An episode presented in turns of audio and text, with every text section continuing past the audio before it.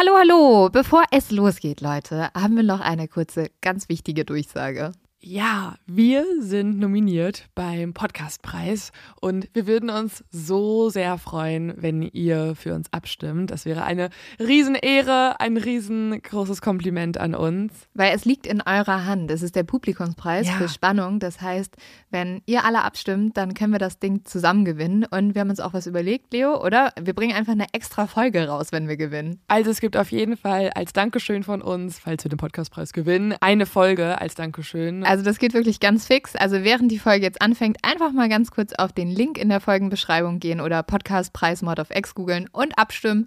Dankeschön! Dauert nur wenige Sekunden und man muss sich auch nicht registrieren. Und jetzt geht's los mit der Folge.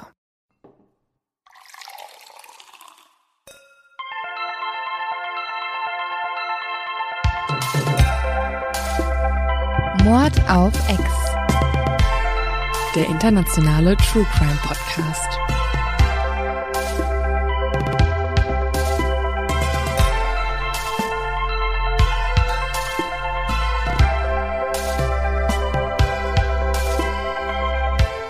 Hallo und herzlich willkommen zu einer neuen Folge Mord of X. Hallöchen, wir sind Lynn und Leo.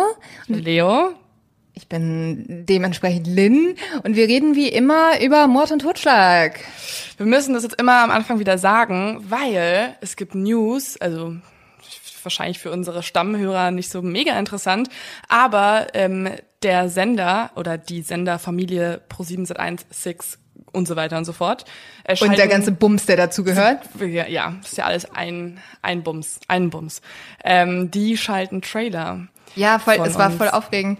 Also es gibt so einen ganz kurzen Podcast-Trailer demnächst, auch nicht so oft, aber manchmal wird der äh, nach so Krimisendungen geschaltet und dann sieht man uns, wie wir so vampirmäßig in die Kamera reingucken. Und ich sage jetzt schon, ich möchte mich davon distanzieren. Also an sich ist es sehr cool und vielleicht, wie gesagt, seht ihr uns demnächst mal bei Six oder Sat 1. Dieser Satz auch allein, ne? Vielleicht seht ihr uns bald dann einfach mal bei Six Bei oder Six oder Sat. Sat. eins. 1. So, hey, hi. Da, da chillen wir halt immer. Ne, das ist so unser Ding. Ja, nee, tatsächlich war es ein bisschen weird, weil wir sollten so vampirmäßig aussehen. Für Leo war es ein bisschen leicht, sie hat noch keinen Kaffee getrunken, dann guckt die immer böse.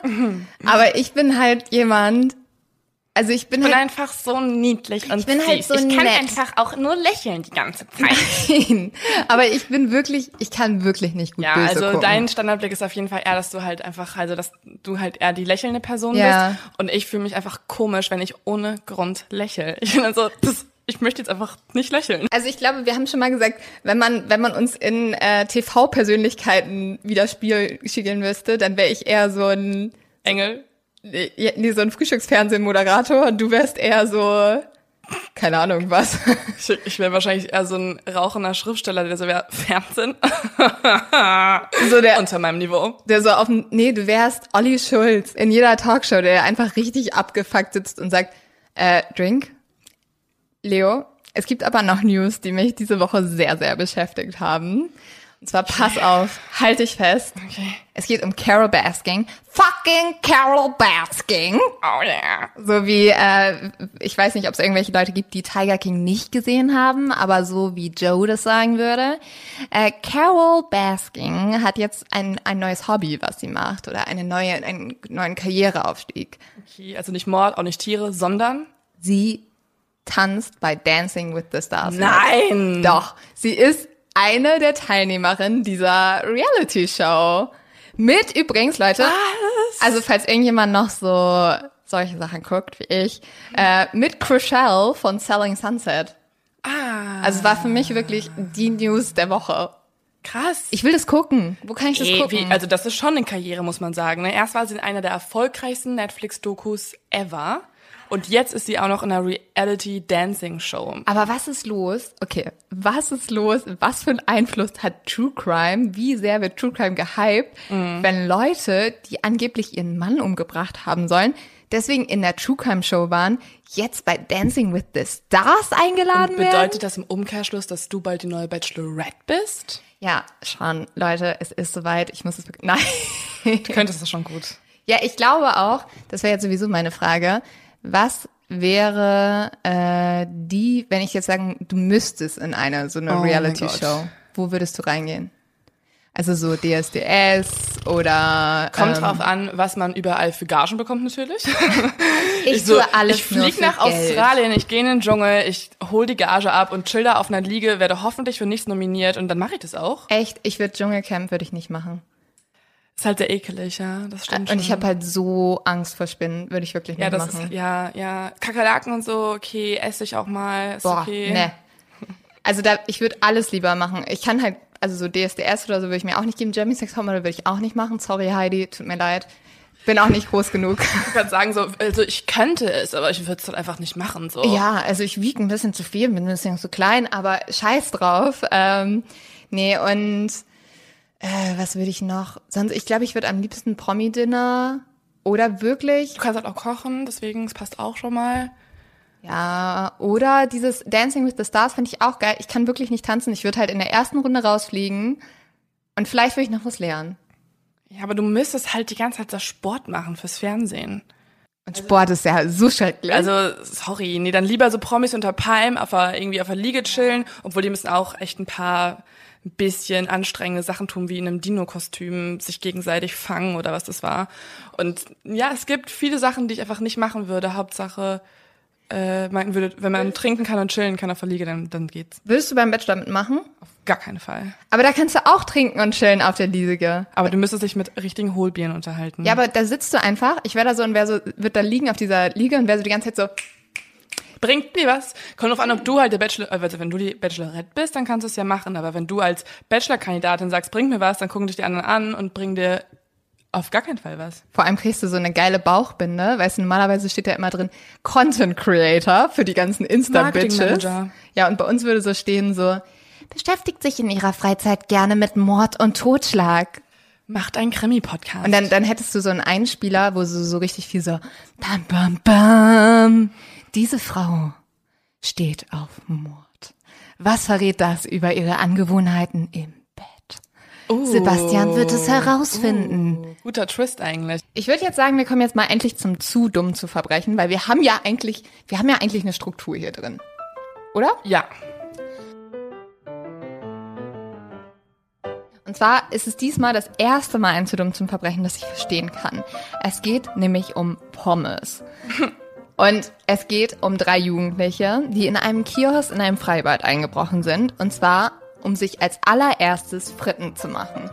Ich fühle so sehr mit denen. Ey, Pommes im Schwimmbad. Ich weiß nicht warum. Ein Traum. Diese drei Jahre alte Fritteuse, die da ist, mit diesem Fett, das da auch schon die ganze Zeit drin Komplett. ist. Und das Fett vermischt sich dann mit dieser absolut ekeligen Mayo, die auch viel zu lange in der Sonne stand. Dann wird die so drauf gedrückt und du hast so zwei Liter da drauf und mehr Mayo. Eigentlich hast du Mayo mit einer Prise Pommes. Aber warum ist es so geil? Das ist einfach geil, ja. Und das haben sich die Jugendlichen halt auch gedacht, sind deswegen in ein Freibad eingebrochen nachts, haben dann noch ein paar Softgetränke getrunken und haben auch ein bisschen Geld gestohlen. Und dann kam ein Mitarbeiter, hat die erwischt, hat einen 14-Jährigen festhalten können. Freiheitsberaubung. Also eigentlich macht der sich gerade strafbar zu Unmöglich. Verbrechen vom Mitarbeiter. Und dann wurde jetzt ein Verfahren gegen sie eingeleitet, weil sie Geld gestohlen haben. Und da frage ich mich so, wenn sie kein Geld gestohlen hätten, wäre es dann okay gewesen? Asking for Ich glaube nicht, dass das Gesetz so funktioniert, ehrlich gesagt. Also können wir noch mal recherchieren, aber ich glaube nicht, dass wenn du zwei Verbrechen Weil begehst, sonst eins könnten wir ja auch, ich hätte so richtig Bock, vielleicht nächstes Jahr, wenn kein Corona mehr ist, so eine Willst du mir gerade vorschlagen, einzubrechen? Ja, aber so eine, so eine, so eine Tourveranstaltung da zu machen. Im Freibad. Und alle kriegen Pommes. Also ich würde es machen für die Pommes, das stimmt schon. Ja. Ja, ja. Und dann sitzen wir einfach alle da und essen Pommes. Und dann erzählen wir über Mord, das passt nicht so gut. Bisschen Ketchup drauf. Vielleicht machen wir noch einen zweiten Podcast, einen Personality-Podcast vielleicht. Ja, aber bevor wir das machen, würde ich sagen, reden wir erstmal über Mord. Und da muss man sagen, ich finde, einige Leute haben so ein gewisses Dating-Schema. Du Ne? willst wieder zurück zu Dating? Nein, nein, nein, pass auf. Einige Leute haben so ein Dating-Schema, dass sie immer den gleichen Typ daten. Wir haben ein True Crime-Schema. Wir reden nämlich immer über den gleichen Typ, beziehungsweise Serienmörder? ja, über immer den gleichen Namen. Ah. Richard. ah. Ja, stimmt, werden schon viele Richards. True. Und jetzt, also ich glaube, das ist unser wiederholendes Muster, geht es auch um einen Richard. Und zwar um Richard Kuklinski. Richard Kuklinski war auch unter einem anderen Namen bekannt, und zwar unter dem Spitznamen der Eismann. Er hat den Spitznamen getragen, dazu später noch mehr, weil er so eiskalt beim Morden war. Er war nämlich der größte und mit gefürchteste Mafia-Auftragskiller an der amerikanischen Ostküste. Er hat sechs großen Mafia-Familien zugearbeitet, welche in den 60er, 70er und 80er Jahren ihr Unwesen getrieben haben. Er war halt der Beste in seinem Fach, kann man schon so sagen. Credits gehen raus. Credits gehen raus. Nein, er war unglaublich schrecklich. Es war so. Aber auch unglaublich gut in dem, was er getan unglaublich hat. Unglaublich gut. Ja, von dem Moment, wo eigentlich Kuklinski einen Auftrag angenommen hat, warst du ein toter Mann. Es ging gar nicht mehr anders. Der hat dich immer bekommen. Und es ist wirklich so, die Chefs hatten Angst vor ihm, die Familie hatte Angst vor ihm, die Freunde hatten Angst vor ihm. Es war ein Mann, der Leuten das Fürchten gelernt hat. Und in dem Sinne lernte auch ein bisschen uns das Fürchten. Ich habe mir nämlich hierfür ganz viele Dokus angeguckt und das ist auch so ein bisschen die Hauptquelle. Richard hat nämlich im Nachhinein über alles gesprochen, was er getan hat. Ja. Und zwar in mehreren HBO-Dokus. Und man muss sich jetzt vorstellen, dieser Mann hat über 200 Leute umgebracht. Das ist Total unglaublich. Ja. Also und wir wissen bis heute nicht, wie viele Leute er umgebracht hat die, das kam auch immer nur Stück für Stück raus mit seinen Erzählungen. Zum Beispiel war das so, nachdem er in diesen Interviews ausgepackt hat, konnte die Polizei noch 13 Cold Cases aufklären. In den HBO-Dokus, ne? Ja, also die Polizei Ey. hat das geguckt und war so, ah, Moment mal. So vom Fernseher, alle versammeln sich mit ein bisschen Popcorn mhm. und auf einmal so, hey Leute, wir können hier gerade 13 Akten schließen das, was der erzählt, da hatten wir doch eine Leiche rumliegen. Also hey. ist, ich finde das so verrückt. Auch geile Polizeiarbeit schon wieder, ne? Über HBO-Dokus. Top, top. Aber das schon so oft, ja. Obwohl es gab eine sehr gute Polizeiarbeit. Dazu aber später mehr und das ist auch schon mal ein kleiner Teaser. Wir machen hier wieder zwei Teile drauf. Aber im zweiten Teil, auch da nochmal ein Teaser, reden wir mit einem Profi, der selber also wir reden mit keinem hat. Auftragskiller, das wäre ein bisschen zu krass, obwohl wir dazu auch bereit sind, würde ich sagen ähm, falls sich mal jemand interviewen lassen möchte. Äh, aber wir reden mit jemandem, der auf der anderen Seite gearbeitet hat, also genau diese Leute findet und als Agent gearbeitet hat. Aber dazu mehr. Lass uns jetzt erstmal zurück zum Anfang gehen. An einer Hauswand im sehr, sehr kalten New York steht ein 13-jähriger Junge und wartet. Dieser 13-jährige Junge ist Richard und Richard wurde am 11. April 1935 in Jersey City geboren. Habe ich schon mal gelebt. Echt? Mhm. Also Hoboken. Aber da war es mittlerweile, es ist relativ trendig geworden, oder? Mm -mm. Okay. Nein, also mit Ex-Freund hat er gewohnt, aber es war halt trotzdem nicht, es war halt einfach günstiger da zu wohnen als in Manhattan und du bist in einer Station mit der, oder zwei Stationen mit dem, ähm, mit der U-Bahn und hat dem Hudson River direkt in Manhattan, deswegen wohnen also ein paar Leute ohne Geld halt. Aber ich glaube, dass zu dem Zeitpunkt, wo Richard da gewohnt mhm. hat, es noch wesentlich abgefragter war und ja. die Leute hatten gar nichts, gar nichts. Genauso Richard, weil Richards Familie wurde schon, als er sehr, sehr klein war, von dem Vater verlassen. Der Vater kommt aber immer wieder nach Hause, meistens wenn die Mutter auch bei der Arbeit ist, um seine Kinder zu verprügeln. Das ist der einzige Zeitpunkt, wo Richard eigentlich seinen Vater sieht. Vor allem verprügelt der Vater den großen Bruder Florian. Und Richard kann nichts anderes machen, als dazustehen, die Augen zuzumachen und einfach zu hoffen, dass es schnell vorbeigeht. Horror. Richard hat sogar so viel Angst vor seinem Vater, dass er sich manchmal in die Hose macht, nur wenn er die Stimme hört. Oh Gott. Also der ist, der hat Panik vor diesem Mann gehabt wie sonst was. Auch Richards Mutter verprügelt immer wieder die Kinder. Das liegt auch daran, dass sie auch selber vom Vater verprügelt wird. Also da ist überall Gewalt in dieser Familie. Es ist sogar so doll, dass Richards Vater einmal der Mutter in den Rücken sticht mit einem Messer. Und sie überlebt es. Sie überlebt es. Aber das ist ja auch eigentlich Horror, weil normalerweise wäre es ja auch schön, wenn die Mutter dann wenigstens so als Schutz fungiert und so nicht auch noch das Gleiche tut. Ja, und Richard sagt, dass seine Mutter weil die so viel gearbeitet hat, zum Glück gar nicht so viel Kraft hatte, die Kinder zu schlagen. Deswegen okay. war das nicht so schlimm. Ja, aber was viel, viel schlimmer war, war, dass die Mutter die Kinder mit Worten verletzt hat. Also immer gesagt hat, ja, ihr seid nutzlos, ihr könnt nichts. Oh Gott, das ist ja irgendwie dann halt einfach Gewalt auf beiden Ebenen, emotional und physisch. Und er hat gesagt, dass die Worte der Mutter mehr wehgetan haben als die Schläge des Vaters. Und er hat deswegen auch einen Namen für seine Mutter, der nicht besonders nett ist. Er nennt sie nämlich Cancer, also Krebs, nicht der süße kleine Krabbekrebs. Ach, nicht das Horoskop. Nee, sondern äh, ja, die Krankheit. Er hat ein bisschen Mitleid für seine Mutter, weil seiner Mutter ist auch nichts anderes passiert. Die wurde, also die Eltern sind sehr früh gestorben von der Mutter und dann ist sie in ein Heim gekommen, wo sie von Nonnen verprügelt wurde und von Priestern vergewaltigt. Also es ist wirklich ein Kreislauf der Gewalt und Richard sagt über die Mutter, sie war ein Opfer ihres eigenen Lebens und in einer gewissen Art und Weise kann man das leider auch über Richard sagen, zumindest Ja. über die Kindheit. Jeder lernt hier einfach von äh, den Eltern wiederum oder von den Erwachsenen wiederum Gewalt anzuwenden und Gewalt ist komplett normal. Es geht sogar so weit, dass als Richard fünf Jahre alt ist, der Vater den achtjährigen Bruder Florian zu Tode prügelt. Oh mein Gott. Er schlägt ihn nämlich auf den Hinterkopf, das macht er immer, immer wieder. Und Florian bricht dann zusammen und steht nicht mehr auf. Die Eltern sagen dann einfach, dass Florian die Treppe runtergefallen ist. Boah, das ist ja so Horror, das ist ja eine komplette Folterkindheit. Im Endeffekt ist es dann so, dass nach diesem Vorfall die Eltern nicht denken, oh Gott, wir haben unseren eigenen Sohn umgebracht, sondern die Schläge werden nur noch schlimmer und jetzt treffen sie alle Richard. Richards Mutter schlägt ihn sogar einmal so doll, dass er ohnmächtig wird und sich sogar an seinen Namen für eine kurze Zeit nicht mehr erinnern kann. Vor allem ist es auch irgendwie nochmal interessant in der Hinsicht, dass ja auch total viele Serienmörder irgendwie in der Kindheit eine Kopfverletzung erlitten haben. Also das stellt man ja ganz oft später fest. Also der Vater verlässt dann letztendlich die Familie, Gott aber sei da, Dank. ja, aber es ist schon zu spät. Also er hat so einen großen Einfluss auf Richard genommen. Wir haben ja schon mal über die McDonald-Triade gesprochen. Also du hattest die schon mal erwähnt. Richard erfüllt im jungen Alter von neun Jahren bereits zwei der drei Faktoren.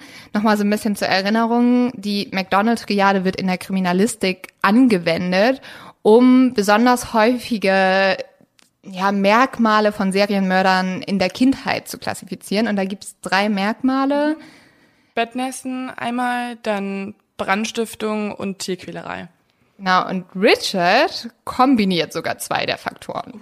Uh, innovativ schon wieder. Oh, kreativ, ey Junge, kreativ.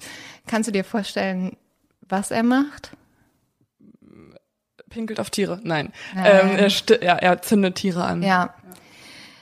Und jetzt, Leute, ich weiß, viele Menschen sind da ein bisschen empfindlicher, komischerweise, als wenn Gewalt an Menschen angewendet wird. Ja, es sind halt Hunde und Tiere und süße Ja. Katzen und Babykatzen. Ich muss euch jetzt mal ein bisschen erzählen, was Richard gemacht hat. Zunächst fängt er damit an, die Schwänze von Katzen zusammenzubinden und sie dann über eine Wäscheleine zu schmeißen. Nein. Dann hängen die zwei Katzen da und fangen halt im Endeffekt nach einer gewissen Zeit an, sich selber zu zerfetzen. Richard stand daneben und hat zugeguckt. Tun sie das wirklich? Ja. Also die haben halt, die sterben ja da sonst. Die haben nichts zu trinken, die haben nichts. Oh mein Gott, das sind ja richtige Experimente dann. Außerdem macht Richard Folgendes. In so Wohnhäusern gab es früher einen Feuerschacht. Da hat man normalerweise Müll runtergeschmissen. Er macht diesen Feuerschacht an und schmeißt Katzen runter. Und die Katzen versuchen dann irgendwie wieder hochzuklettern und er weiß ganz genau, dass sie es nicht schaffen. Und Richard steht einfach da und schaut zu.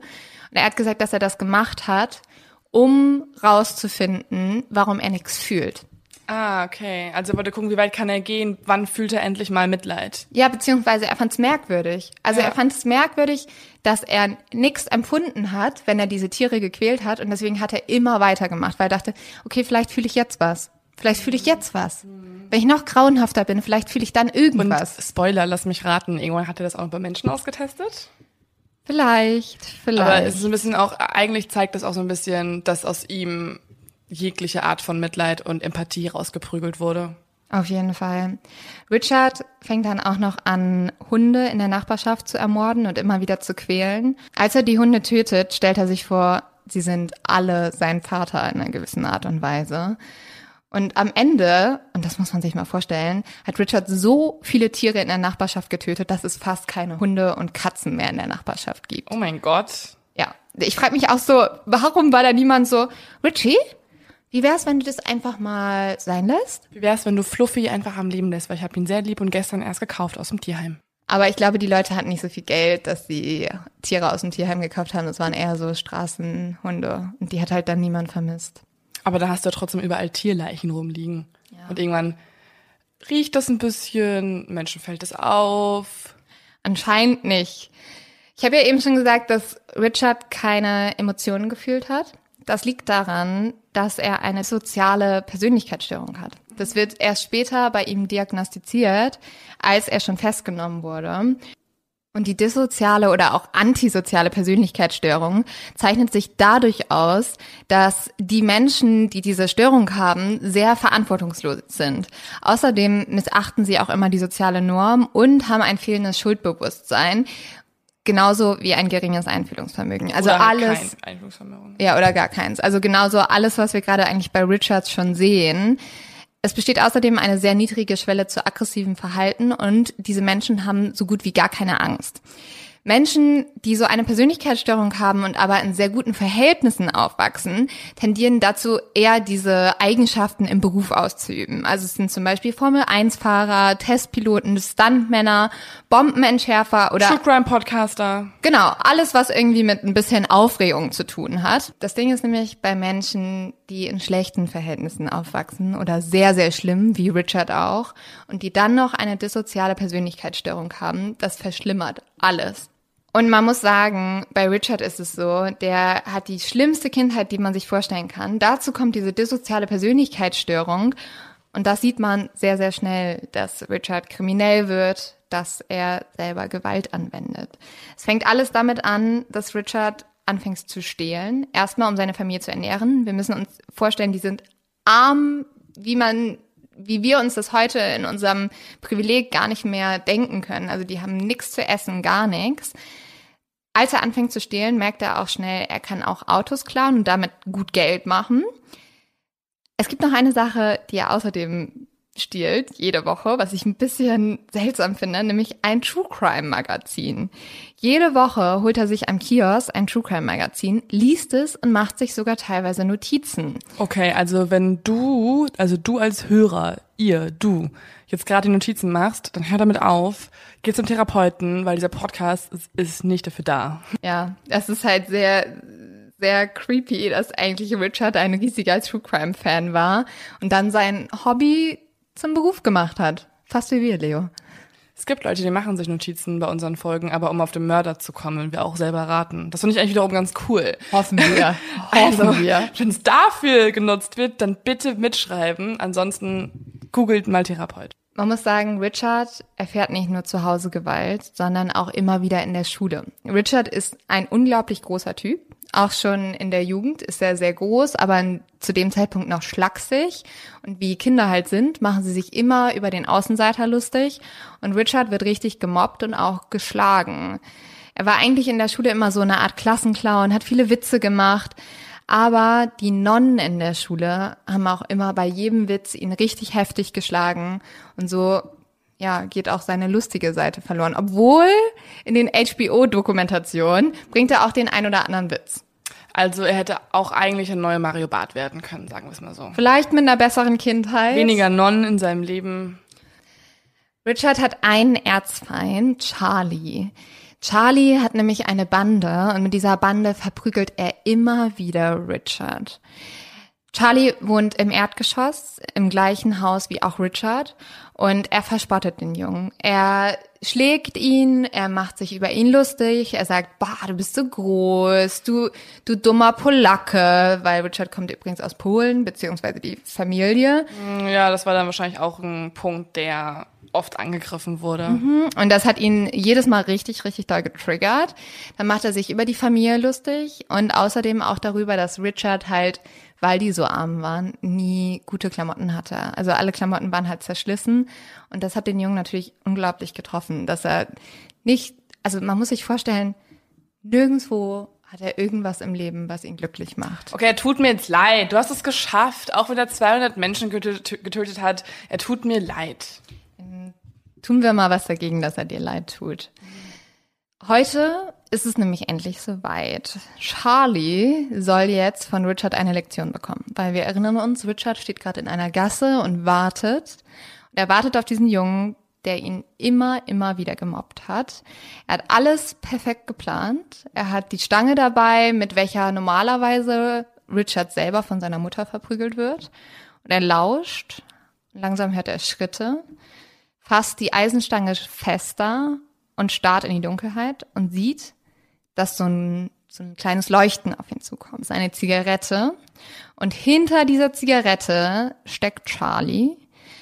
Richard weiß nämlich, dass Charlie immer um diese Uhrzeit etwa nach Hause kommt und normalerweise ruft er dann immer noch einen bösen Spruch zu Richard hoch und macht ein paar Mädels an.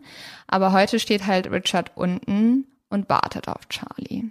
Charlie sieht ihn dann und kommt auf ihn zu und macht sich erstmal wie immer über ihn lustig. Er sagt, hey, was ist das? Was willst du mit der Eisenstange? Spielst du etwa hier Hockey, du dummer Polacke? Und in dem Moment, wo dieses Wort Polacke fällt, geht auf einmal alles ganz schnell. Ja, es ist wie so ein Trigger. Richard nimmt die Eisenschlange und schlägt nach Charlie und trifft ihn an der Wange. Und Richard ist im ersten Moment mehr erschrocken als Charlie, dass er das wirklich gemacht hat, dass er sich das getraut hat. Und Charlie ist dementsprechend super wütend, will sich auf Richard stürzen, will diese Eisenstange nehmen, aber Richard schlägt wieder zu. Diesmal trifft er Charlie am Arm und danach am Kopf. Charlie geht jetzt zu Boden und Richard schlägt immer wieder zu, bis Charlie bettelt, hör auf, bitte hör auf bitte lass es einfach. Aber Richard schlägt immer weiter. Er will unbedingt, dass Charlie still ist, weil seine größte Angst ist eigentlich, dass die Komplizen, die Freunde von Charlie, Charlie hören könnten und dann runterkommen und Richard verprügeln. Aber Charlie schreit immer weiter und deswegen legt Richard jetzt die Eisenstange ab und fängt an, Charlie zu treten. Das macht er so lange, bis Charlie ruhig ist. Und in dem Moment verspürt Richard das allererste Mal in seinem Leben etwas, was er bis dahin gar nicht kannte, und zwar ist es Macht. Macht über einen anderen Menschen. Und das erste Mal hat dieser kleine Junge, der übrigens 13 Jahre ist in dem Moment. Nein! Ja, 13. Der ist 13 Jahre der, alt. Ja. Das erste Mal hat er gemerkt, wie er sich in einer gewissen Art Respekt verschaffen kann. Warte mal, Charlie ist tot auch, oder? Ja, Richard kniet sich jetzt hin und misst den Puls und wie gesagt, Charlie ist gestorben. Richard hat mit 13 Jahren ein anderes Kind getötet. Das ist da, also wie gesagt, ich hatte da nicht nur ein Kuscheltier, ich hatte eine komplette Familie an Kuscheltieren mit 13 Jahren. Immer noch. Und was jetzt noch krasser wird, also ich habe mich mit 13 Jahren noch nicht mal getraut, in Bäcker zu gehen und zu bestellen. Ja, ich war so ein Nerdkind. Mhm. Richard hingegen hat ja seine ganzen True Crime Magazine gelesen. Er ist auch ein Nerdkind. Ja, aber sein Nerdwissen nutzt er jetzt, um die Leiche zu entsorgen. Er weiß nämlich ganz genau, was er machen soll. Er holt einen Hammer und schlägt Charlie alle Zähne raus. Warum? Damit man ihn nicht mehr identifizieren kann. Oh mein Gott. Das wirst du doch nicht mal ich und ich habe einen True Crime Podcast. Was er außerdem macht, damit man ihn nicht mehr identifizieren kann, ist die Fingerkuppen abzuschneiden. Oh. Und das macht dieser 13-jährige Junge, ohne sich zu übergeben, ohne irgendwas. Er stopft Charlie in den Kofferraum eines geklauten Autos und fährt mit ihm zu einer Brücke. Er kann Auto fahren. Der Junge hat gerade jemanden umgebracht. Ja. Er schmeißt Charlie die Brücke hinab und während er zurückfährt, schmeißt er aus dem Fenster immer wieder die Zähne und die Fingerkuppen. Nein. Wie Lorena Bobbitt, nur äh, mit 13 Jahren. Nur mit keinem Penis. Nur mit keinem Penis. Also das war die Folge mit dem Penis, ne? Also Leute, wir haben eine kleine Referenz auf eine frühere Folge Aber, erschaffen. Also ich finde es so absurd, dass ein 13-jähriger Junge das macht. Und er ist auch nicht. Was? Er ist nicht schockiert, nix. Es ist eher so, dass Richard mit jedem Meter, den er fährt, mit jedem Meter. Zahn, den er aus dem Fenster schmeißt. Ja, fühlt er sich gut. Da hat er auch im Nachhinein gesagt, er wusste, er hat das Richtige getan. So, ja, richtig, weil moralisch halt das total super ist, dass er mit, dass er einen Schulkameraden jetzt einfach mal abgehackt hat. Richard lernt eigentlich in dem Moment, er muss immer hundertmal brutaler sein als alle anderen und dann kriegt er den Respekt von Leuten. Er nimmt von da an auch immer einen, so einen Baseballschläger mit und verprügelt die Leute entweder damit oder mit einem Messer schlitzt er ihnen das Gesicht auf, wenn sie ihm irgendwie doof kommen. Macht sich nicht irgendwann mal Gedanken und ist so, hey, das ist halt ein Junge, das ist ein Kind, könnten wir mal bitte checken, was mit dem falsch ist? Der schlitzt immer Leuten ins Gesicht rein. Außerdem ist sein Klassenkamerade verschwunden gegangen, alle haben Angst vor ihm plötzlich. Also, Es sorry, ist halt- ist da einfach niemandem aufgefallen?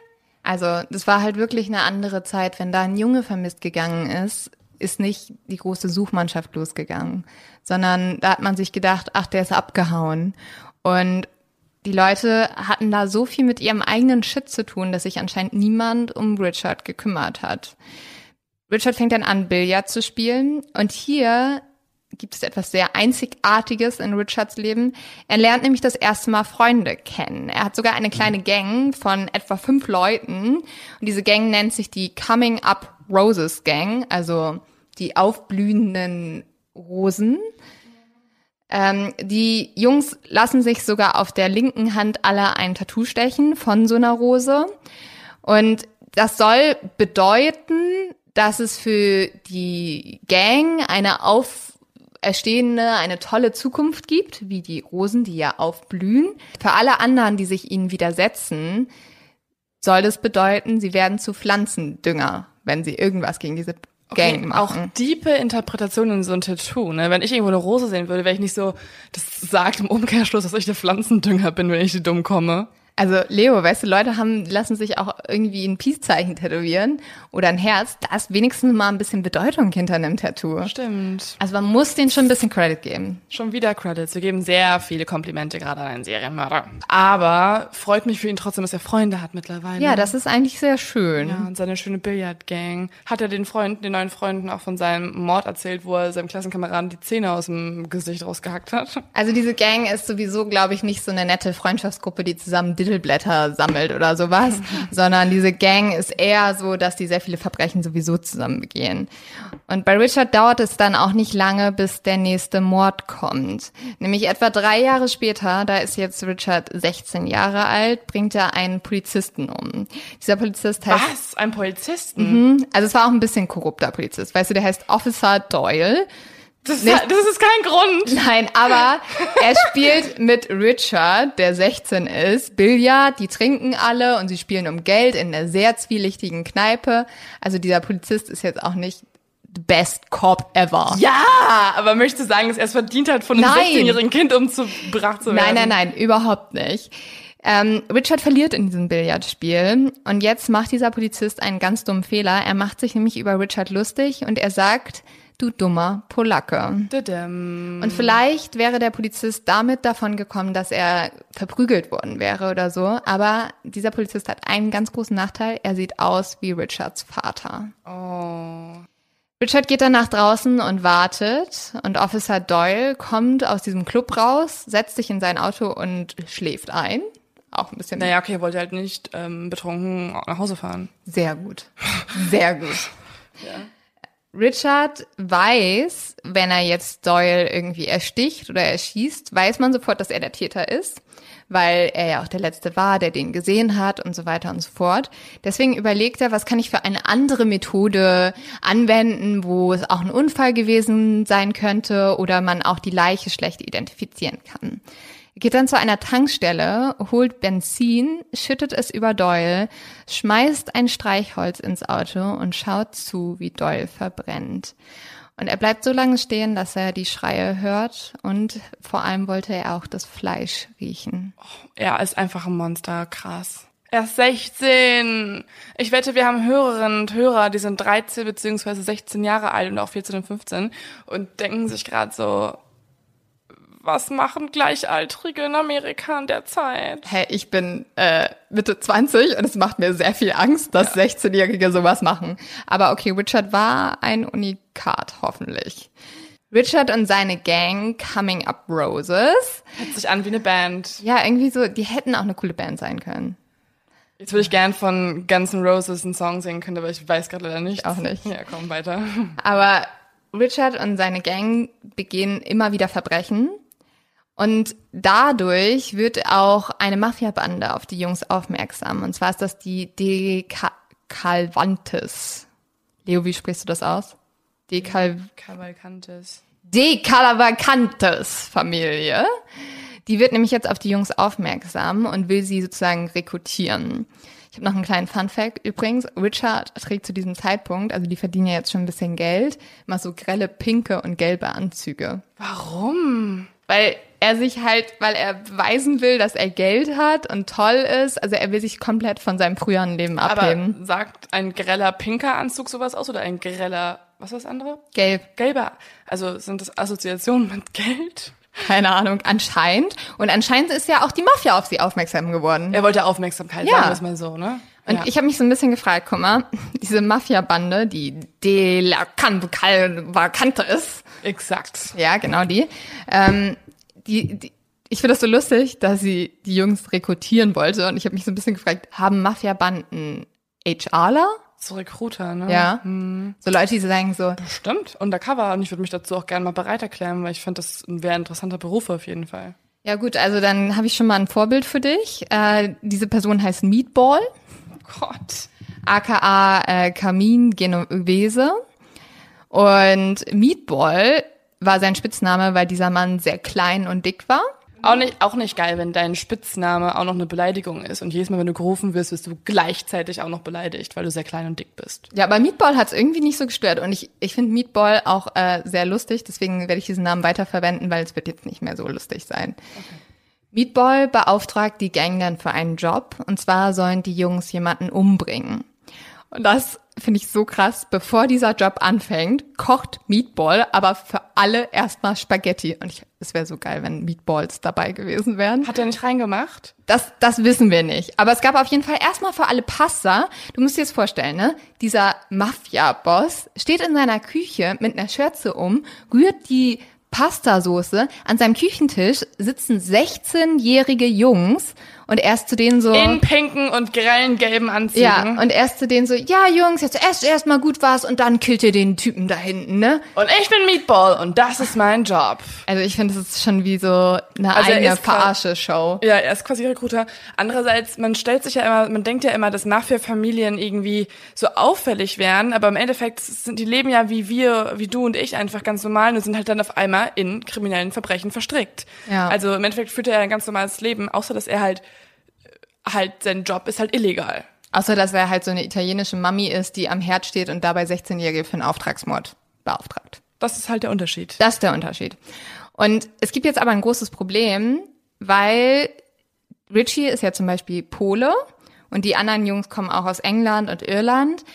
Und das bedeutet, die können gar nicht in die Mafia-Familie aufgenommen werden, weil das wusste ich auch nicht. Um in eine Mafia-Familie aufgenommen zu werden, musst du Italiener sein. Du kannst noch nicht mal angeheiratet sein. Du musst wirklich italienisches Blut haben.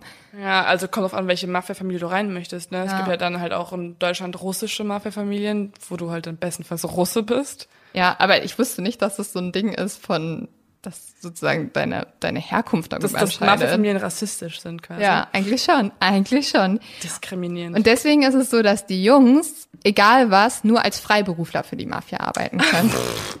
Wurde das Wort auch benutzt? Also ja, wahrscheinlich. Ähm, ja, und das machen sie jetzt auch. Und sozusagen ihr erster Auftrag ist dieser Auftragsmord. Sie sollen nämlich einen Mann ermorden, der halt irgendwas Doofes für die Mafia gemacht hat. Und eigentlich soll das John Wheeler machen. Das ist einer der Jungs aus der Bande von Richard. Und das ist ein ehemaliger Boxer, der ist irgendwie am breitesten gebaut und man traut ihm das am meisten zu. Die Jungs fahren dann mit dem Auto an den Wagen dieses Mannes ran und John traut sich das aber nicht. Der kann nicht abzucken. Seine Hand zittert so doll. Dann verfolgen sie diesen Mann nochmal, parken hinter dem und jetzt, anstatt dass John rausgeht, nimmt Richard einfach die Waffe, steigt aus und ohne mit der Wimper zu zucken, schießt er den Mann in den Hinterkopf. Danach sagt John zu Richard, Mann Richie, du bist kalt wie Eis. Und da entstand der Spitzname des Eismanns. Die Jungs bekommen dafür jeder 500 Euro und ein Drink von Meatball. Und das Ganze ist sozusagen Richards Eintrittskarte für das organisierte Verbrechen. Also er hat sich einfach gut bewiesen. Ja. Ja. Und dadurch kriegen die jetzt immer mehr Auftragsmorde von Meatball. Ich muss aber sagen, ich finde 500 Euro, auch wenn es pro Person ist, also es war für die wahrscheinlich die Welt, aber für irgendwie, Leben ist halt mehr wert als 500 Euro. beziehungsweise wenn die zu fünf waren, Mathe, Mathe, dann haben die jeder, also haben sie insgesamt zwei fünf bekommen, oder? Für ein Menschenleben. Also es ist schon echt richtig, richtig bitter. Richard verspielt auch all das Geld, welches er bekommt. Er hat aber trotz allem eine Regel. Beim Kartenspiel ist er fair. Weil, Hab moralische Prinzipien. nee, Richard ist ganz schön klug. Er weiß, mit den Leuten, mit denen er Karten spielt, sind auch die Leute, mit denen er zusammenarbeitet. Sind nämlich die Mafia-Leute. Und mit denen willst du dich nicht anlegen. Und du musst bei denen ja auch ähm, irgendwie fair rüberkommen und vertrauenswürdig. Und dann kannst du auch nicht schummeln. Er hat so eine Regel und ich finde, die, die ist eigentlich keine schlechte Regel für jeden. Don't fuck with the Mafia. Ja.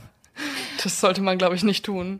Ja, äh, zwei Jungs von ihnen aus der Bande waren nicht so klug. Die haben nämlich einen riesengroßen Fehler gemacht. Sie haben ein Kartenspiel der eigenen Mafia-Bande ausgeraubt und die hatten so Gesichtsmasken auf und so weiter und so fort. Aber trotz allem haben die Männer sie erkannt, weil ha hallo, die haben halt zusammengearbeitet. Kommen so zwei 16-Jährige rein, die erkennen die Stimmen, alles. Die haben dann den Jungs das Geld gegeben, aber es war halt klar, die sind danach eigentlich tot. Und anstatt die selber umzubringen, gehen sie zu Richard, weil Richard ist sozusagen der Chef dieser Bande. Und jetzt stellt die Mafia Richard ein Ultimatum. Entweder du bringst deine Freunde um oder wir bringen dich um. Und das, nochmal zur Erinnerung, diese Gang waren die einzigen Freunde und werden die einzigen Freunde sein, die Richard je in seinem Leben hat, Die er aber tötet. die er aber, surprise, surprise, tötet. Richard bringt beide Jungs eiskalt um, schießt ihn einfach in den Hinterkopf und große Überraschung, danach will der Rest der Bande mit ihm auch nichts mehr zu tun haben. Und wir müssen uns das mal kurz in Erinnerung rufen. Das ist halt wie ein Dealbreaker in der Freundschaft, ne? Bisschen, bisschen.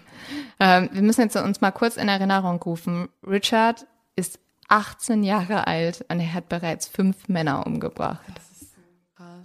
Damit hat er offiziell fünf mehr Menschen getötet als ich mit 25 Jahren. Ja. Äh, Das ist gut, Leo. Das ist beruhigend, dass du das sagst. Es wäre sehr erschreckend Das will ich gewesen, wenn kurz du, klarstellen. wenn du jetzt so sagen würdest, damit hat hat er offiziell vier mehr Menschen als ich umgebracht. so. Richard ist jetzt auf jeden Fall allein und er findet ein neues Hobby. Und nein, es ist nicht häkeln, er geht nicht joggen oder malen. Sondern schwimmen. Nein, Richard fängt an, obdachlose Menschen zu ermorden.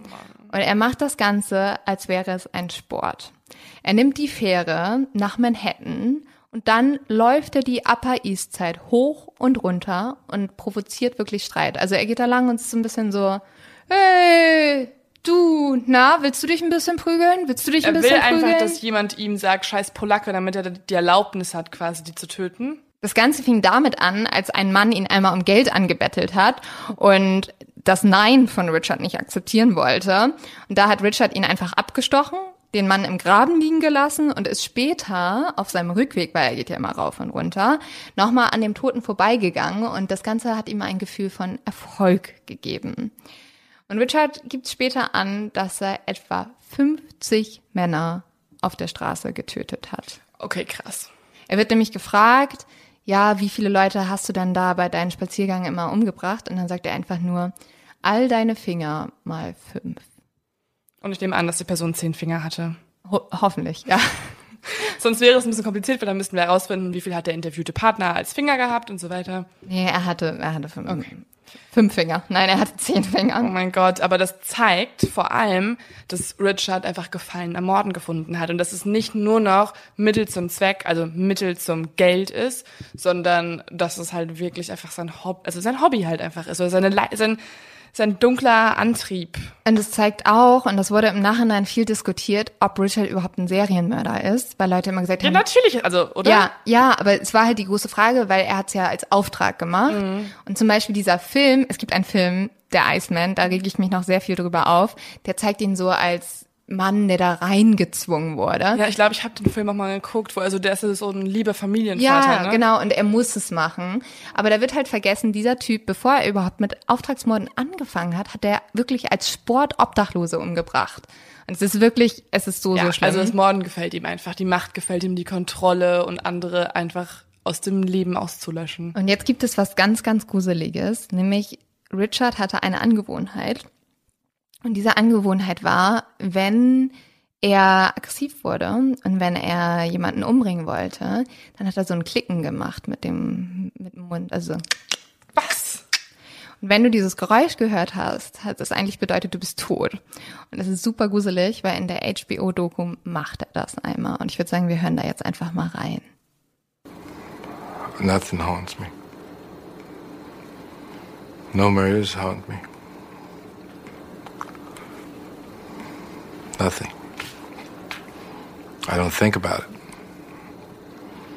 That's why it's hard for me to tell you. But In order for me to be able to tell you when something happened, I'd have to think about why, when. If I think about it, it would wind up hurting me. So I doubt. I don't think about it.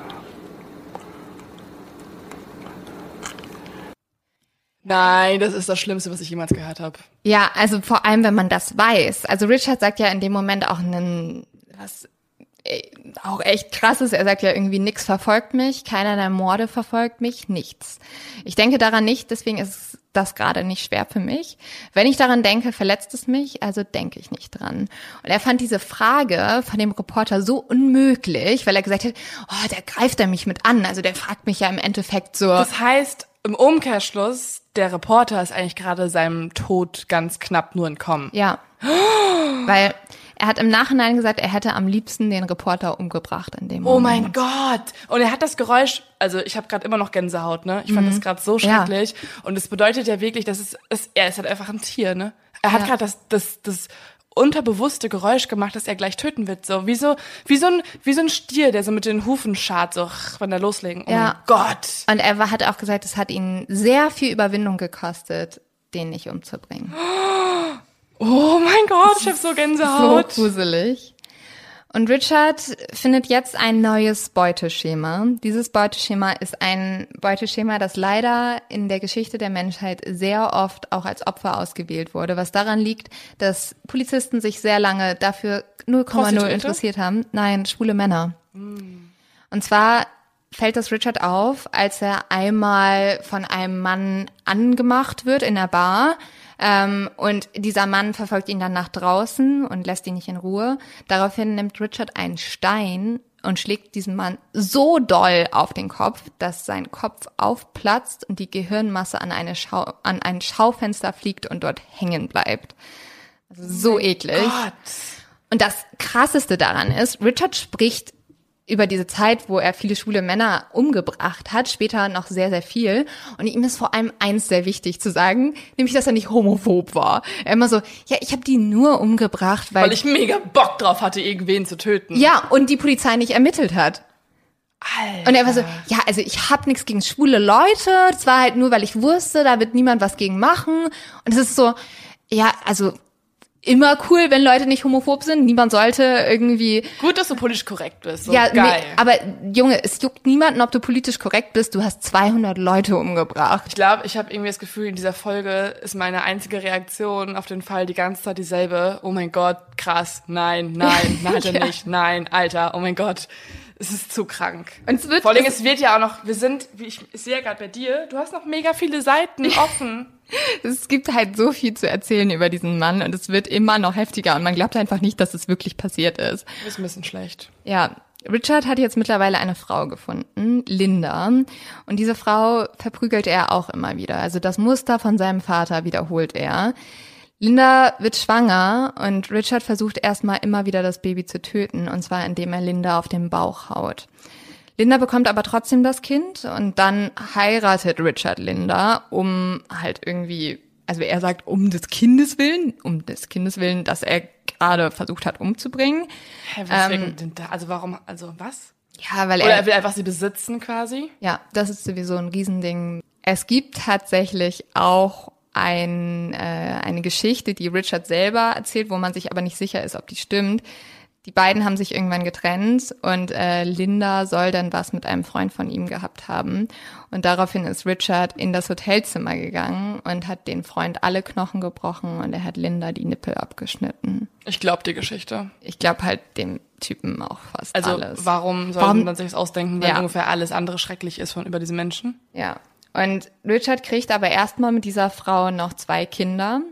Und er sagt später darüber, ich habe keins der Kinder geliebt. Und ganz im Ernst, ich glaube, die Kinder wussten es in dem Moment nicht, aber es war wahrscheinlich das größte Geschenk, das er diesen Kindern machen konnte, weil er hat diese Familie auch irgendwann wieder verlassen. Ja. Und äh, Also kein, also ein Satz, den man eigentlich nicht hören möchte. Ein Vater hat seine Familie verlassen. Eigentlich nicht so ein cooler Satz.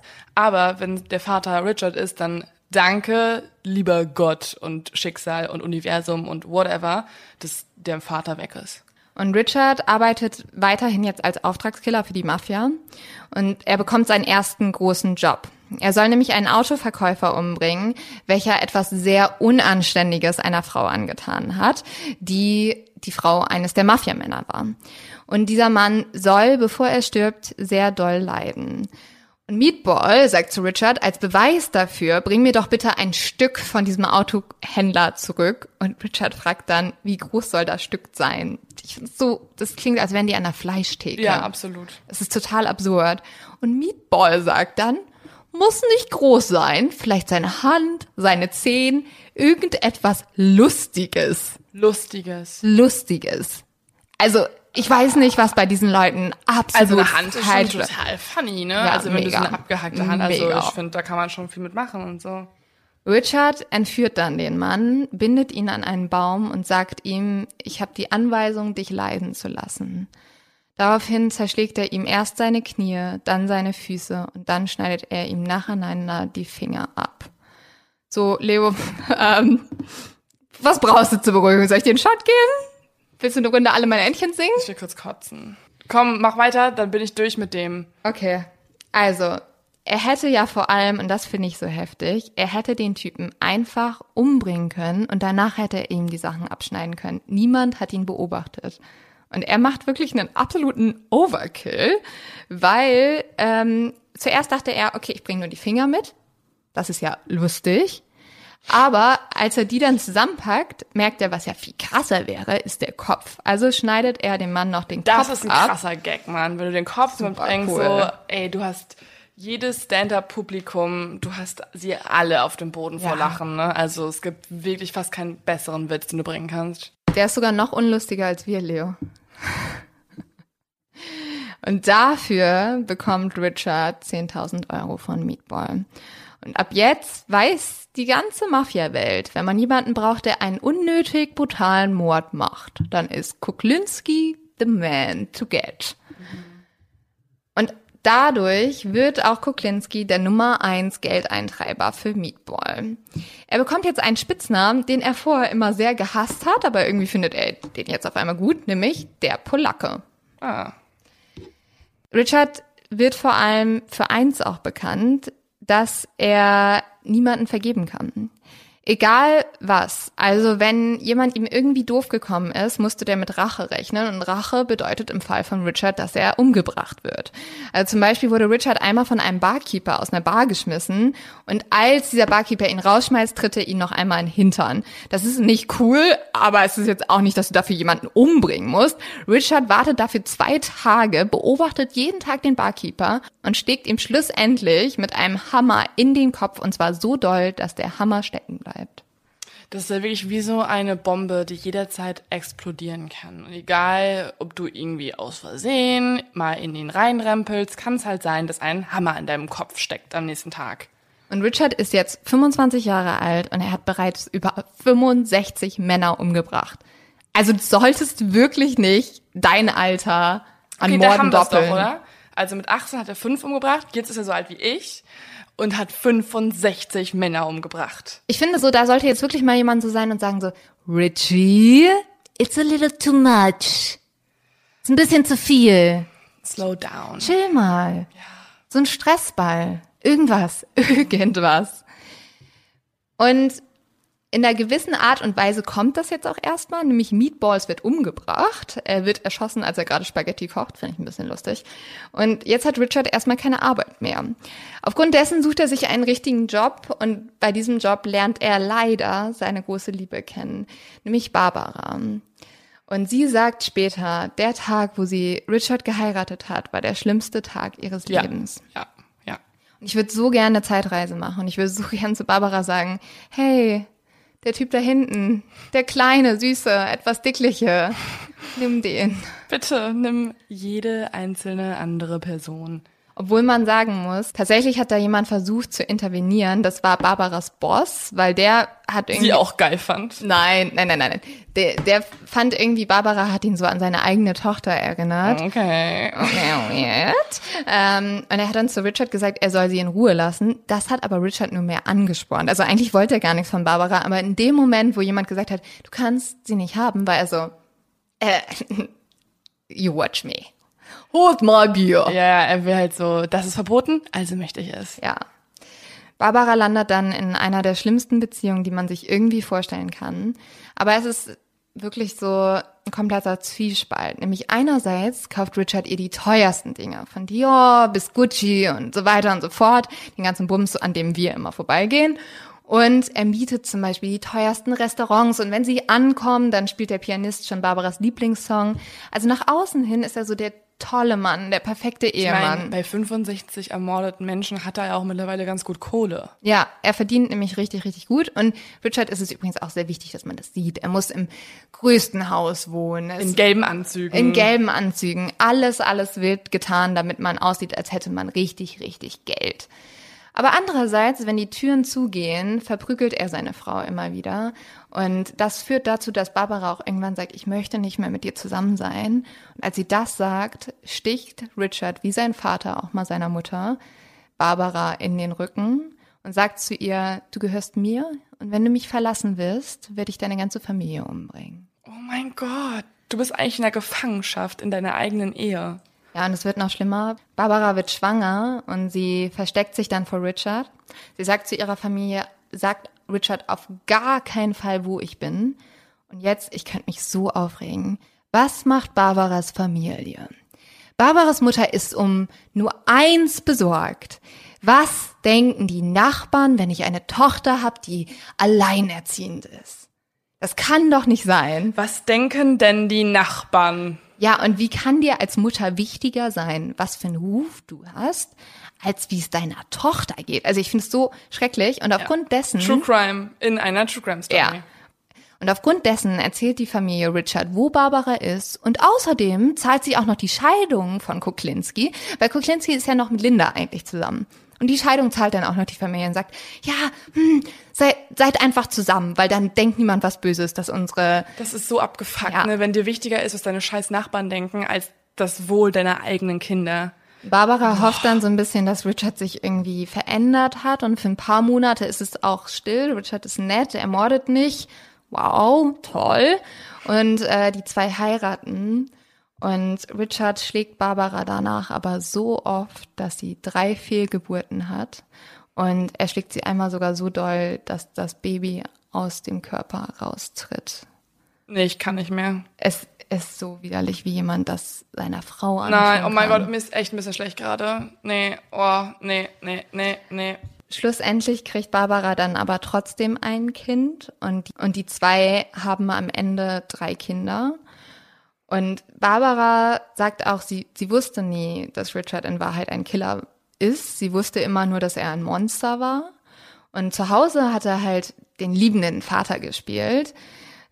Nee, hätte doch nicht, oder? Ja, zu seinen Kindern schon. Zur Mutter nicht. Also er hat die Mutter immer verprügelt. Was man zu Richard sagen muss, er hat seinen Kindern nie was angetan. Was ihm nicht leicht gefallen ist, er hat sich teilweise selber so doll verprügelt, dass er ohnmächtig geworden ist, nur um seinen Kindern nichts anzutun. Er wollte aber nichts, also er wollte nicht wie sein Vater sein. Deswegen wollte er seine Kinder nicht schlagen. Stattdessen hat er die Mutter geschlagen. Immer, immer wieder. Und das war so schlimm, dass die Mutter sogar so Rucksäcke in den Zimmern der Kindern bereitstehen hatte. Und dann haben sie, hat sie den Kindern immer gesagt, falls euer Vater mich umbringt, nimmt die Rucksäcke und flieht. Oh Mann, ich halte das alles nicht aus. Das ist alles so falsch. Es ist so falsch. Und Kuklinski hat auch einfach zu seinen Kindern, und ich finde, da merkt man nochmal so richtig, dass der Typ kein Einfühlungsvermögen hat, der hat zu seinen Kindern gesagt, wenn ich aus Versehen eure Mutter umbringe, muss ich euch auch umbringen. Einfach Also- nur, um den Mord zu verdecken. Das ist ja eine richtig gute Vaterrolle. Und dann hat er zu seiner ältesten Tochter gesagt, das war nämlich sein, sein Lieblingskind, bei dir würde es mir am schwersten fallen, weil du bist mein Liebling. ist, ist andererseits auch ein Kompliment. Ja, ne? voll nett. Oh, Ja. Papi. Äh, man muss auch sagen, diese Tochter ist die einzige, die ihrem Vater verziehen hat. am Was? Ende. Echt? Sie hat ein sehr gutes Verhältnis. Sie war so ein bisschen Papas Darling. Was auch noch bei Richard dazu kommt, ist, wenn, also nach außen, wie ich ja schon gesagt habe, ist so seine Familie das Aller, Allerwichtigste. Und deswegen ist auch, wenn irgendjemand seine Familie bedroht, wird er sofort umgebracht. Und am Ende, also in diesen Interviews, sagt er, dass er nichts bereut, außer das, was er seiner Familie angetan hat. Aber ich glaube, wir können uns darauf einigen, dass egal was dieser Mann sagt, er ein schrecklicher Vater war. Und was mich deswegen auch so abfuckt, ist, es gibt diesen Film, The Iceman. Wenn ihr den schon geguckt habt, dann seid ihr, glaube ich, jetzt genauso geschockt wie ich. Wenn nicht, guckt ihn euch mal an, nur um euch sehr, sehr doll aufzuregen. Denn in diesem Film wird Richard als der liebende Familienvater dargestellt. Und es ist halt, also ich verstehe nicht, was hat sich Hollywood dabei gedacht? So, ja, mh, lass uns einfach mal so die Geschichte ein bisschen anders erzählen, weil wenn der so da reingedrängt wurde, ist ja irgendwie, dann fühlt man mehr mit mit dem Typen. War das denn schon bevor die ganzen Interviews ähm, Ja, oder also danach? Man wusste schon, dass er wirklich man Monster wusste, war, ne? dass ein Monster war. Und sogar halt die, Hollywood, ne? Also, Ja, aber sogar die Tochter hat danach irgendwie zu der Schauspielerin der Mutter gesagt, wenn meine Mutter so gewesen wäre wie du, hätte ich ein ganz anderes Leben gehabt. Und es ist halt einfach, es ist eine Lüge, eine absolute Lüge. Aber apropos Film, Richard bekommt jetzt einen neuen Job in einem Filmstudio. Aber auch da fängt er sehr schnell wieder mit einer kriminellen Berufung an. Er fängt nämlich an, Disney-Cartoons zu kopieren und auf dem Schwarzmarkt zu verkaufen. er hat irgendwas mit Cartoons, ne? Ja, er- er ist steht da irgendwie ein bisschen ja, drauf. Ja, er mag, er mag Mord und Cartoons. Er geht übrigens auch in Zeichentrickfilme. Oh, er geht auch in Zeichentrickfilme und macht sich da immer noch Notizen. Also der ist einfach, der ist weird, um neue Mordmethoden zu finden. Also creepy, creepy. Und dann merkt er, er kann mit einer Sache noch viel mehr Geld machen und das sind die guten alten Pornos. Und zwar der richtig, richtig eklige Shit. Also hast du schon mal von Gold Showers gehört? Go. Was, was könnten goldene, eine goldene Dusche sein? Pisse. Ja, das ist, wenn Leute jemanden Aber wir dürfen nicht negativ über Fetische reden, ne? Vielleicht stehen da Leute drauf, ist vollkommen okay. Ja, okay. Bitte nicht bei mir anwenden, falls ihr irgendwann mal mit mir schlafen solltet. äh, ja, ich, ja. Auf jeden Fall äh, produziert solche Pornografie dann der liebe Richard. Und dazu fängt er an, alles Mögliche zu fälschen, zu stehlen. Und er macht Folgendes. Er erschießt sehr oft die Leute, mit denen er verhandelt. Weil das, die müssen nur einmal sagen, hm, können wir nicht einen anderen Deal machen? Und Richard so, nope, dann erschieße ich dich halt und nehme das Geld mit. Und dann merkt er, ja, wenn ich die Leute erschieße, dann kann ich meine Ware behalten und das Geld kriegen. Das heißt, er bringt immer, immer mehr Leute um Also einfach. eigentlich hat er sich selber kannibalisiert, sein eigenes Geschäft, weil Ja. seine, weil seine ganzen ähm, Handelspartner wurden halt schon vorher erschossen, bevor sie überhaupt ihn bezahlen konnten. Und jetzt fängt Richard halt an, dadurch auch wieder mit der Mafia-Familie zusammenzuarbeiten, und zwar mit der Gambino-Mafia. Das Ganze kommt dadurch, dass er sich bei denen erstmal Geld leiht, um Pornos zu produzieren, obwohl er übrigens gesagt hat, dass er Pornos super eklig fand. Aber ja, anscheinend hat er damit gut Geld gemacht. Und bei der Gambino-Mafia gibt es einen Mann, das, der heißt Roy DeMeo und das ist so ein rücksichtsloser Killer, dass sogar Richard vor dem Angst hat. Und Richard schuldet den jetzt Geld. DeMeo kommt, um das Geld einzutreiben. Und er bringt Richard nicht um, so wie Richard das gemacht hätte, sondern er schlägt ihn mit einer Waffe ins Gesicht. Und Richard bekommt davon eine tiefe Narbe. Obwohl er danach mit DeMeo zusammenarbeitet, schwört er sich, dass er DeMeo eines Tages umbringen wird. Wie schlimm kannst du sein, dass Richard, der schlimmste Mann der Welt, Angst vor dir hat? Ja. Also können wir bitte auch mal über diesen DeMeo dann eine Folge machen, weil noch schlimmer als Richard kannst du da eigentlich nicht sein. Ja, ich, ich erzähle dir jetzt noch ein bisschen was zu Demeo. Der ist auf jeden Fall nicht so ein, nicht so ein cooler Typ, mit dem du chillen Nee, willst. eben. Äh, unter anderem stellt er jetzt erstmal Richard eine Aufnahmeprüfung. Er fährt nämlich mit Richard einfach durch die Gegend. Und dann hält er an, zeigt auf einen Passanten, der einfach gerade mit einem Hund Gassi geht, ein ganz normaler Familienvater, und zeigt auf den und sagt, hier, die Waffe, den erschießt du jetzt. Richard steigt aus und erschießt den. Und Warum jetzt genau? Weil er Demeo zeigen möchte, wie, wie er es auch kann. ja, Demeo will sehen, dass Richard alles macht, was er ihm befiehlt. Und damit ähm, hat Richard die Aufnahmeprüfung bestanden und wird jetzt zur Geheimwaffe für diesen Mafia-Boss. Denn Demeo ist rücksichtslos, der hat gar keine Prinzipien. Ähm, bei Richard ist ja wenigstens doch so, dass er sagt, ja, ich bringe keine Frauen und Kinder um. Demeo ist eigentlich alles egal, der bringt jeden um, der bringt sogar einfach aus Spaß Menschen um. Ähm, es ist zum Beispiel so, dass, also er, und der hat auch so eine kleine Bande um sich rum, und die werden nur genannt die Mordmaschine. Die sind alle einmal auf einer Yacht, wo Richard auch eingeladen ist. Und die stehen alle zusammen und Richard wundert sich schon, der Koch schmeißt so blutige Essensreste ins Meer und dadurch kommen die ganzen Haie. Und Richard denkt so, hä, wieso, was? Und auf einmal dreht sich Demeo um, erschießt einen der Männer und schmeißt ihn ins Wasser und guckt befriedigt zu, wie die Haie den Mann zerfressen. Einfach, Einfach, einfach nur zum Spaß. als Unterhaltung. Und dadurch kommt es auch einmal, dass äh, Richard bei Demeo auf die Toilette geht und er wundert sich, warum es so stinkt. Und er schaut dann in die Dusche und dort hängt ein Mann, dem der Hals aufgeschnitten wurde. Und dieser Mann wird gerade einfach nur ausgeblutet. Und dann geht er raus. Ganz normal. Ganz halt normal. Deko. Ja, und genauso agiert auch Demeo. Also Richard geht dann aus diesem Bad raus, guckt so ein bisschen verwirrt und Demeo sagt, hast du den Typen gesehen, der gerade duscht? Ich finde es irgendwie sehr geil, dass die ganzen Mafia-Bosse auch denken, sie sind Comedians. No. Aber wahrscheinlich haben sie die gleiche Strategie wie wir. Also die dealen mit sowas Schlimm, dass sie halt nur mit einer Distanz über Humor sich da so Weißt du, was der Unterschied durchkämpfen.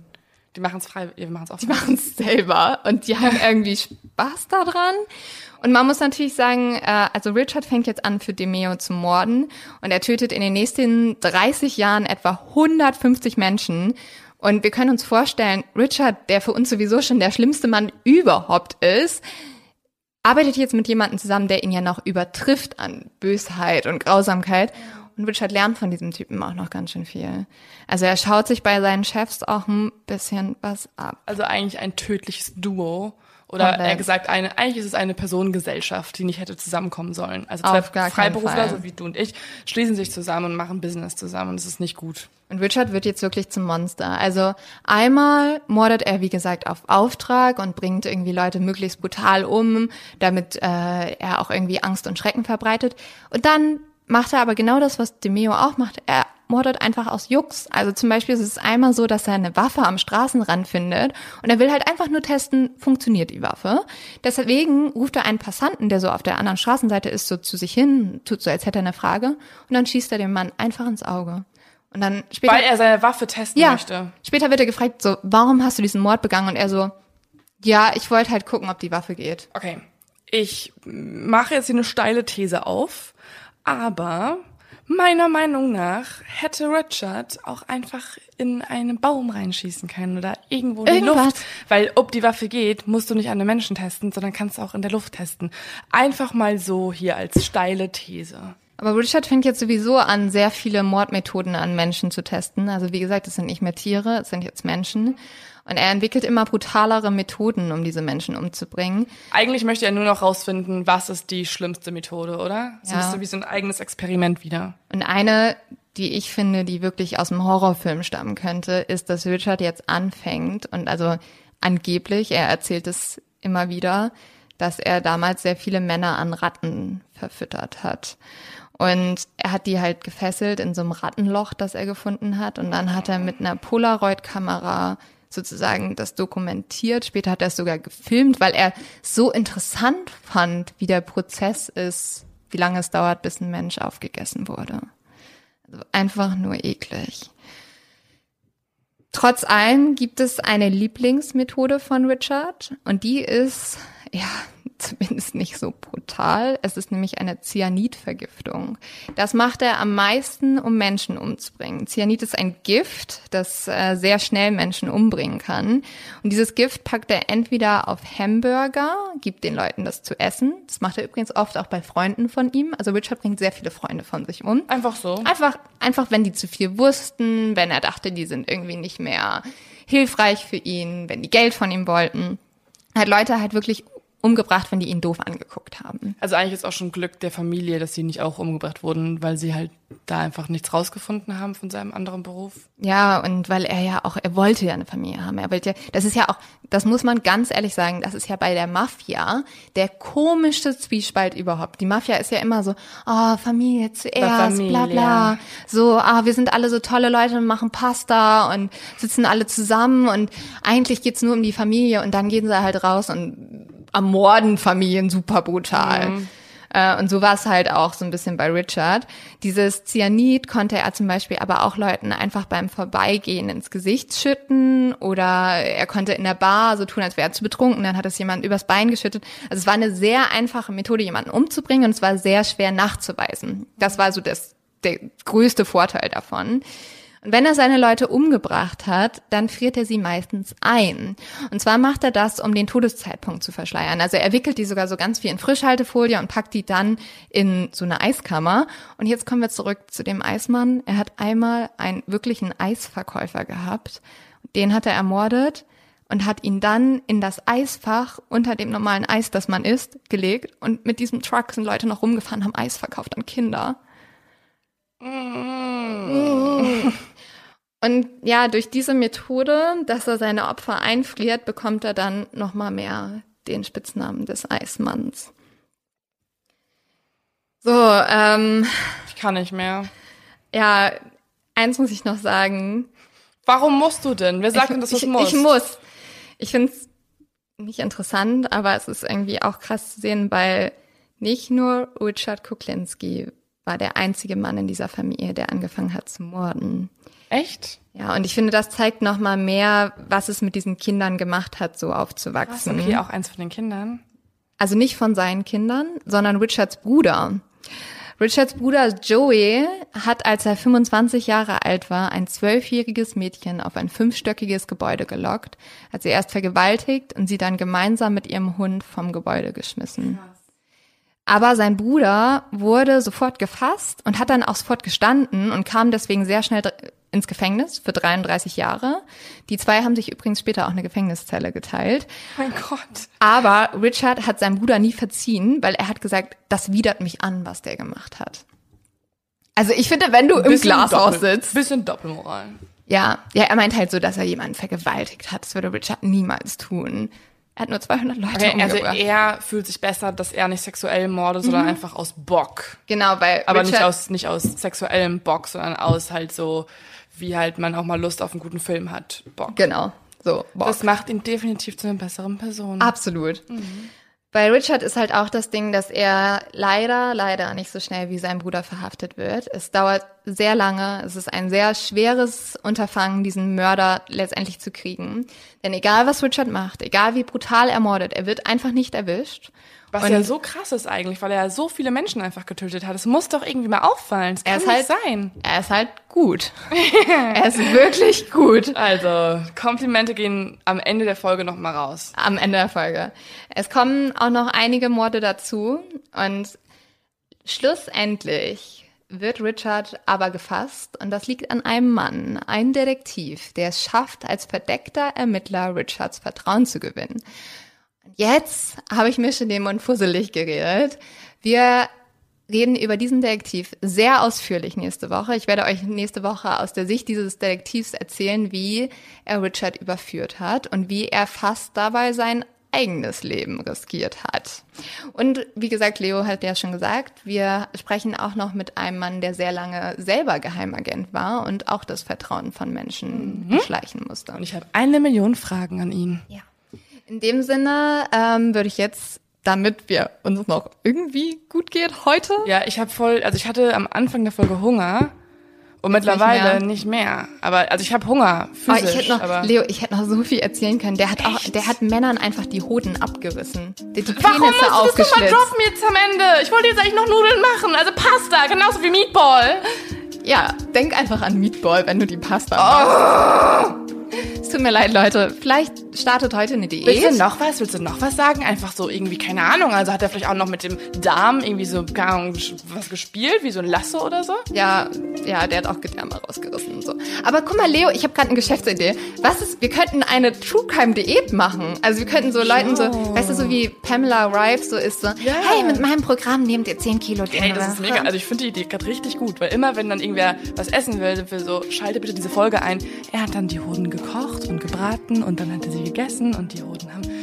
Oh. Hast du einen Leos Tipp? Ich will nämlich schon noch was essen. Ich habe richtig Hunger. Also ich habe zwei Leo-Tipps und du hast glaube ich auch noch einen Tipp, oder? Ja, also es gibt das Buch äh, Der Eismann, falls ihr noch mehr grausame Details wollt. Das habe ich nämlich die ganzen letzten Wochen bei dir rumliegen sehen Ja, und jedes Mal habe ich, hab ich auf dich drauf geguckt und du warst so, oh mein Gott, das ist so gut. Ja, es ist besser als der Film. Also da hat jemand sozusagen die wahren Gegebenheiten in der Story verpackt. Lest euch das gerne durch, falls ihr noch mehr Grausamkeit wollt. Dann ein Tipp, der sich auf Meatball bezieht. Und zwar kann man auch mega geil Spaghetti mit diesem äh, vegetarischen Ersatz machen. Also Beyond Meat. Und es gibt auch ganz viele andere. Und das schmeckt richtig geil. Ähnlich wie Fleisch. Ich wollte einfach nochmal auf Meatball ansprechen. Du hast einfach Hunger. Ich habe so Hunger. Und der dritte Tipp von uns beiden, beziehungsweise eigentlich von Quip, ähm, einer Quiz-App, ähm, bezieht sich auf ein Quiz, was morgen rauskommt. Das heißt, wenn ihr heute die Folge hört, könnt ihr euch heute noch die App runterladen und morgen bei einem Mod of X Quiz mitspielen, wo es zehn Fragen zu dieser Folge gibt. Also zu diesen sehr, sehr kranken Menschen, Und das Geile ist, den Polacken. Den Polacken, genau. Das Geile ist, man kann bis zu 1000 Euro gewinnen. Also der Jackpot ist 1000 Euro Genau. ne? und da spielen dann alle drum und dann, wenn alle anderen abkacken und ihr gut seid, dann bekommt ihr das Geld. Aber egal was, man äh, kann da auf jeden Fall gut Geld gewinnen. Und weil ihr ja sowieso alles schon die Folge gehört habt und genau wisst, worum es geht, seid ihr sozusagen Experten und ja, macht da zehn Minuten mit, fünf Minuten und äh, kriegt relativ easy Geld. Also ähm, mein Bruder hat das letztes Mal auch gemacht und war so, danke Lynn, geil. äh, ja, also wie gesagt, äh, Quip, das ist auch eine App von ProSieben. Schaut euch die mal an, ladet die runter und dann kann man da jetzt im Word of X Quiz richtig absahen. kostenlos. Wir drücken euch die Daumen und wir hoffen, ihr kriegt heute noch was runter. Wir gehen jetzt erstmal Döner essen, finde ich. Okay, ich gehe Döner essen. Ich trinke Wasser. Tee. Tee und Zwieback, weil mir schlecht ist. Vielleicht Cola. Tschüss. Ciao, ciao. Bis zum Teil 2. Ich habe richtig Bock. Richtig. Bock.